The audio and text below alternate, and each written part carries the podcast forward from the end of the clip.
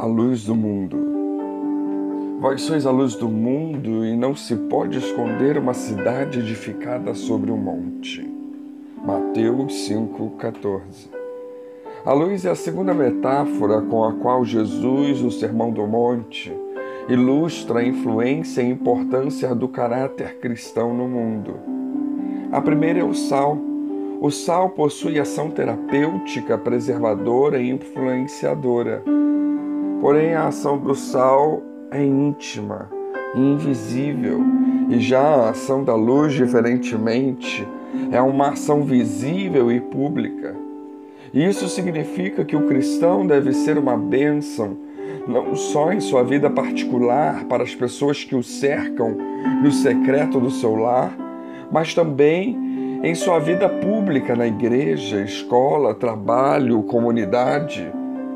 A luz simboliza esclarecimento, orientação, direção, tanto no que concerne aos assuntos espirituais, como em todos os outros assuntos no que concerne à vida humana. Para isso, o cristão precisa estar em pé para ouvir a Deus e ser visto pelos demais homens. Ezequiel 2:1, a palavra do Senhor nos diz: "E disse-me: Filho do homem, ponte em pé e eu falarei contigo. A luz também tem poder de sarar, podendo ser usada em seu valor curativo e terapêutico. Em muitas enfermidades, como o sal, a luz tem propriedades para impedir a putrefação da carne.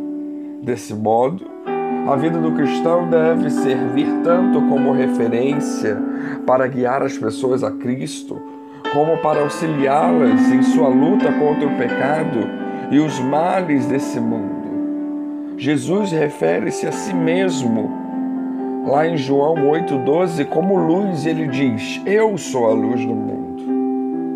E na passagem de Mateus 5, ele afirma a mesma coisa a respeito de seus discípulos: Vós sois a luz do mundo. Isso quer dizer que nós cristãos, enquanto ligados a Cristo, somos luz do mundo, sim. A nossa luz é derivada de Cristo, pois Ele é a cabeça e nós o seu corpo na face da terra. Ele tem como propósito executar a sua obra e compartilhar a sua mensagem usando da metáfora da luz, como na metáfora do sal, Jesus adverte do perigo do cristão inutilizar a sua luz e se, em vez de colocá-la em um lugar visível para iluminar os que estão à sua volta, ele ocultá-la. Quem assim agir por constrangimento, vergonha, medo das perseguições e zombarias, prejudicará a causa do reino e a si mesmo.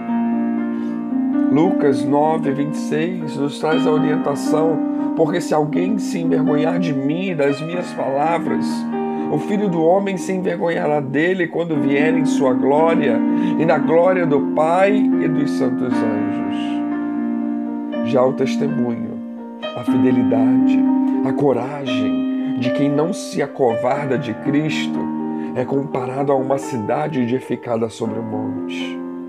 E o Senhor nos exorta: assim resplandeça a vossa luz diante dos homens, para que vejam as vossas boas obras e glorifiquem o vosso Pai que está nos céus. Deixemos a nossa luz brilhar. Que Deus nos abençoe.